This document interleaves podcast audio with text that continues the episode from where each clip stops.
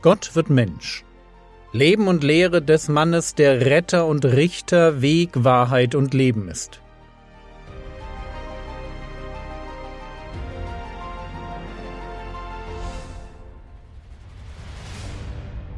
Episode 33 Die Rettung von Sünden Zacharias der Priester fängt an zu weissagen. Erfüllt mit dem Heiligen Geist redet er von Dingen, die er vielleicht hätte ahnen, aber in dieser Klarheit allein aus seinem Wissen heraus niemals hätte formulieren können. Lukas 1, die Verse 68 bis 70. Gepriesen sei der Herr, der Gott Israels, dass er sein Volk angesehen und ihm Erlösung geschaffen hat. Er hat uns ein Horn des Heils aufgerichtet im Hause Davids, seines Knechtes. Wie er geredet hat durch den Mund seiner heiligen Propheten von Ewigkeit her. Die Formulierung von Ewigkeit her meint so viel wie schon immer. Wo wir auf einen Propheten treffen, wird sich bei ihm auch ein Hinweis auf den Messias finden, der herrscht so wie die Propheten auch über einen Messias geredet haben, der leiden muss. Petrus nimmt in der zweiten Pfingstpredigt darauf Bezug.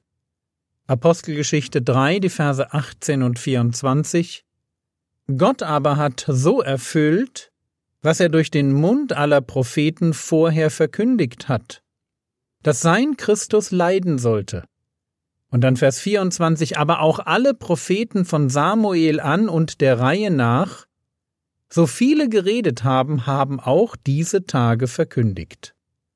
Wenn Zacharias und wenige Jahre später Petrus über den Messias reden, dann wissen ihre Zuhörer, dass sie eine ganz besondere Zeit, ja eine Zeitenwende erleben.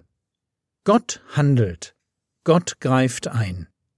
Das, worüber alle Propheten gesprochen hatten, das sollte sich jetzt ereignen. Lukas 1, die Verse 71 bis 75. Rettung von unseren Feinden und von der Hand aller, die uns hassen, um Barmherzigkeit zu üben an unseren Vätern und seines heiligen Bundes zu gedenken. Des Eides, den er Abraham, unserem Vater, geschworen hat, und uns zu geben, dass wir gerettet aus der Hand unserer Feinde ohne Furcht ihm dienen sollen, in Heiligkeit und Gerechtigkeit vor ihm alle unsere Tage. Hier lesen wir aus dem Mund des Zacharias von drei Dingen. Erstens, Gott will uns retten von unseren Feinden, die uns hassen. Zweitens, er erfüllt den Eid, den er Abraham geschworen hat. Und drittens, wir werden gerettet, um Gott ohne Furcht in Heiligkeit und Gerechtigkeit zu dienen. Schauen wir uns heute den ersten Punkt an. Lukas 1, Vers 71. Rettung von unseren Feinden und von der Hand aller, die uns hassen. Gott will uns durch den Messias retten von unseren Feinden. Juden, die diese Worte hörten, dachten vielleicht an die römischen Besatzungstruppen. Allerdings wissen wir, dass das nicht die Mission Jesu war. Jesus wollte nie sein Volk von einer römischen Besatzungsarmee befreien und in die politische Unabhängigkeit führen. Es ist gerade sein Mangel an politischem Interesse, das ihn für seine Zuhörer so schwer zu greifen macht. Da wollen sie ihn in Johannes 6 zum König machen, und er zieht sich zurück. Auf die Frage, ob man dem Kaiser Steuern zahlen soll, ist seine Antwort Ja natürlich, gebt dem Kaiser das Geld und Gott euer Leben. Selbst Johannes der Täufer zweifelt kurz an diesem unpolitischen Messias. Wenn es um die Rettung von unseren Feinden geht, dann meint der Heilige Geist, der hier durch Zacharias spricht, nicht die Römer. Es sind andere Feinde, von denen wir gerettet werden müssen. Die eigentliche Gefahr für unser Leben geht nicht von der Politik aus. Deshalb erklärt der Engel, der Josef im Traum erscheint, dem Stiefvater von Jesus auch, warum der kleine Jesus heißen soll. Matthäus 1, Vers 21 Und sie, Maria, wird einen Sohn gebären, und du sollst seinen Namen Jesus nennen, denn er wird sein Volk retten von seinen Sünden. Hier wird klar, wer die Feinde sind, oder? Es sind die Sünden unseres Lebens. So wie Gott sein Volk im Alten Testament aus der Hand ihrer Feinde gerettet hatte, man denke nur an den Pharao in Ägypten und die zehn Plagen, genau so musste Gott sein neues Volk, die Gemeinde, herausretten aus der Hand eines viel schrecklicheren, diabolischen Feindes, aus der Hand der Sünde. Konnte ein Pharao einen Israeliten für ein Leben versklaven, so kann die Sünde einen Menschen in Ewigkeit verdammen. Und das ist nicht nur die Botschaft des Neuen Testaments. Das ist die Botschaft der Propheten. Lasst uns dazu eine von den besonders schönen Verheißungen anschauen. Micha 7, Vers 14 und 15. Weide dein Volk mit deinem Stab. Die Herde deines Erbteils, die einsam im Wald wohnt, mitten im Fruchtland, dass sie weiden in Bajan und Gilead, wie in den Tagen der Vorzeit. Wie in den Tagen, als du aus dem Land Ägypten zogst, werde ich es Wunder sehen lassen. Hier spricht Gott, der Vater, zum Messias, der sein eigenes Volk, die Gemeinde, wie ein guter Hirte weidet. Und es werden Zeiten sein, die an den Auszug aus Ägypten erinnern.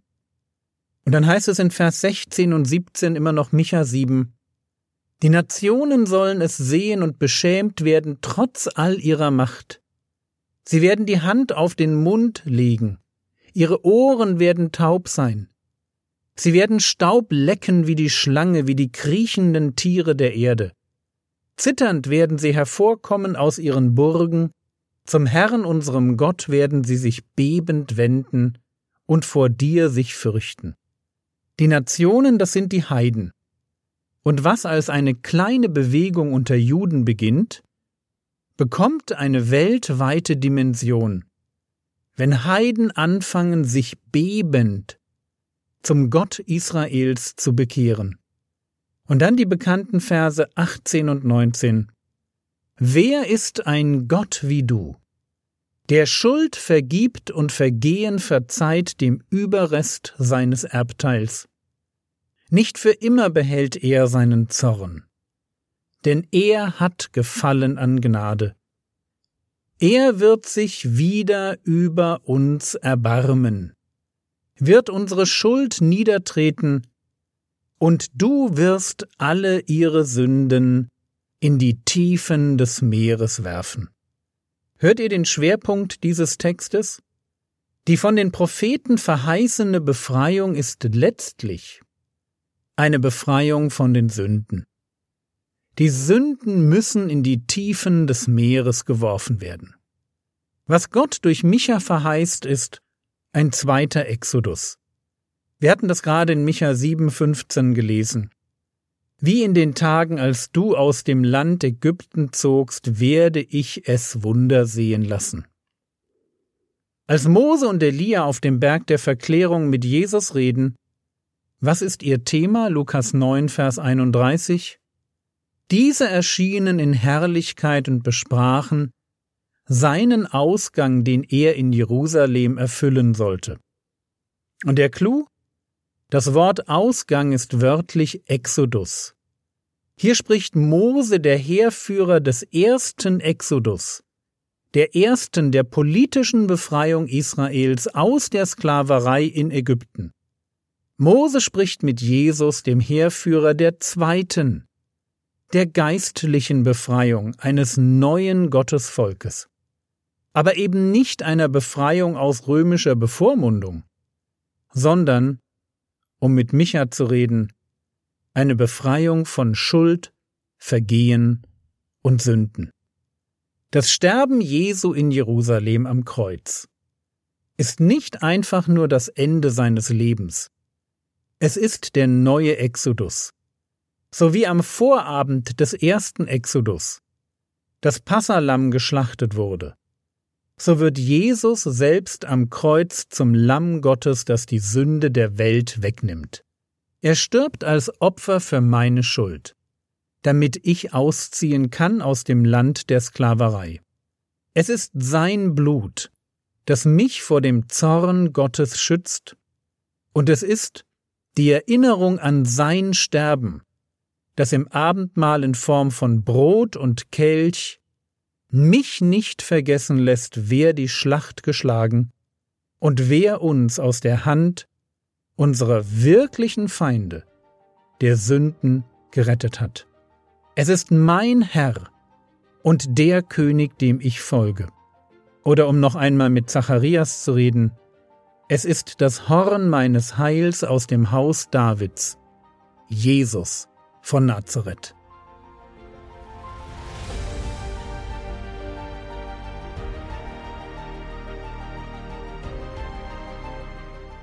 Was könntest du jetzt tun? Du könntest dir Zeit nehmen, um Jesus in Ruhe für die Rettung von den Sünden zu danken. Das war's für heute.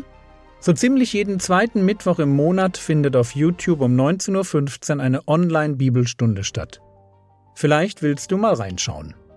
Der Herr segne dich, erfahre seine Gnade und lebe in seinem Frieden. Amen.